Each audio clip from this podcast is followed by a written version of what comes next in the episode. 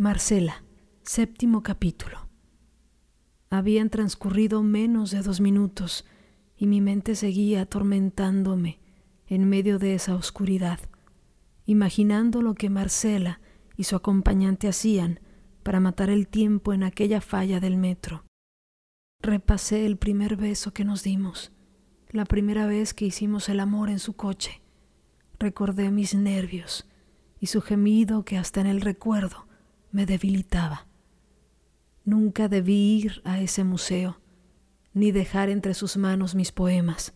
Nunca debí traerla del corazón a mis puños. Maldita la musa que me eligió, maldita la escuela, la literatura y sus ojos. La mujer que la acompaña es su nueva conquista, lo gritan sus manos. Segura estoy que es artista. Ella vive fascinada, con la gente que tiene la sensibilidad a tope. Podría hacer el amor con todas las fotógrafas, cantantes, pintoras y escritoras que conozca, porque le gusta que la conviertan en el centro del universo y además que la puedan inmortalizar. Mi pequeño libro de poemas hablando de sus ojos está por editarse en unos meses. Quisiera nunca haberlo escrito pero mi incipiente carrera de poeta aún no me enseña qué hacer con lo que ya se dijo. La luz volvió, el ruido suplió al silencio, avanza de nuevo el metro, los ojos de la gente regresan al vacío, sus caras nunca dicen nada. Mi cara va a los asientos de al lado. Ahora Marcela y su acompañante están de la mano. Me tranquiliza no encontrarlas en otra escena subida de tono tres estaciones más o cuatro. Ya no me importa a dónde voy. Ahora quiero saber a dónde van ellas. Quiero seguirlas. Qué enfermo resulta esto, pero hay algo dentro de mí que lo vuelve inevitable. Salen del vagón y voy tras ellas. Intento que mis zancadas sean cortas para medir la distancia. Unas escaleras eléctricas, otras más un pasillo largo donde seguro hay arte colgada a los lados. No me importa. No quiero perderlas de vista. Ruido de monedas cayendo en los botes de algún indigente. El ir y venir de gente apresurada.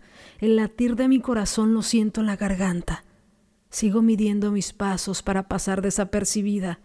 Sigue mi vista en ellas. Lo demás es solo sombras. Ahora es la calle Hace frío y llueve. Marcela se suelta el pelo.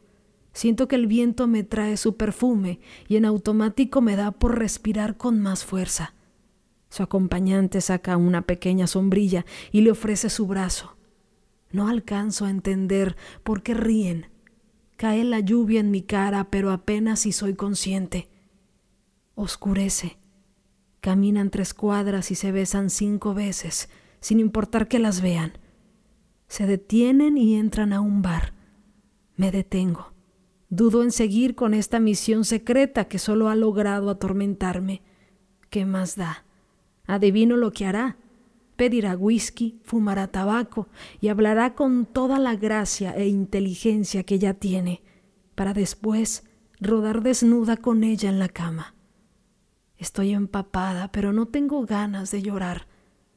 He amanecido valiente hoy me sacudo un poco la ropa, me quito la gorra y los accesorios demás para rescatar a la verdadera Emma.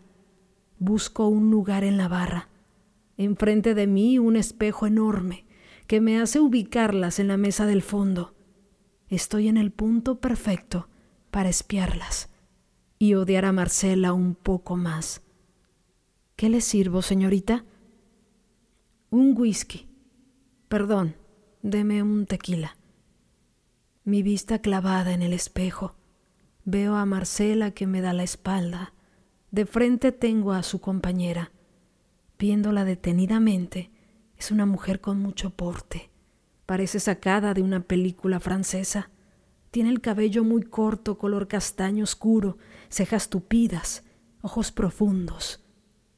No trae una gota de maquillaje.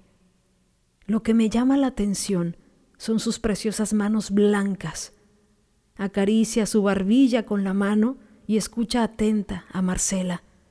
El bar es pequeño y viejo. De fondo está un bolero. Lo reconozco. Se llama Tú me acostumbraste. Puedo olvidarme de los nombres de la gente, pero nunca del título de una canción.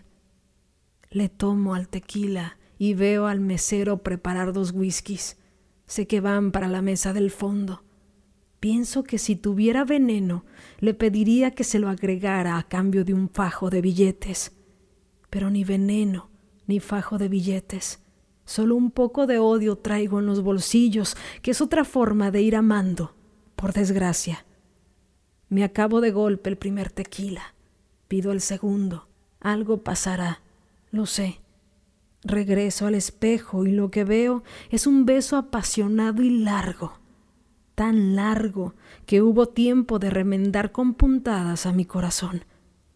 Siempre me ha parecido una estupidez agarrarse a golpes por alguien.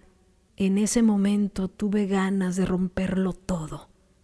No importa si te enamoras de una mujer, de un hombre, de un ovni, los celos te vuelven inmensamente estúpido. Tendré que confrontarlos con ironía, que es la forma más inteligente. Por cierto, lo aprendí de ella, la que me está dando la espalda en el espejo la mujer de pelo oscuro y ojos de aceituna, la que se come a besos a una mujer que no soy yo. Iré a la mesa del fondo y saludaré a Marcela, como quien por coincidencia encuentra en pleno domingo por la noche a una amiga, pero debería ser más amable aún, como ella. Caballero, ¿podría enviarle dos bebidas de cortesía a la mesa de fondo?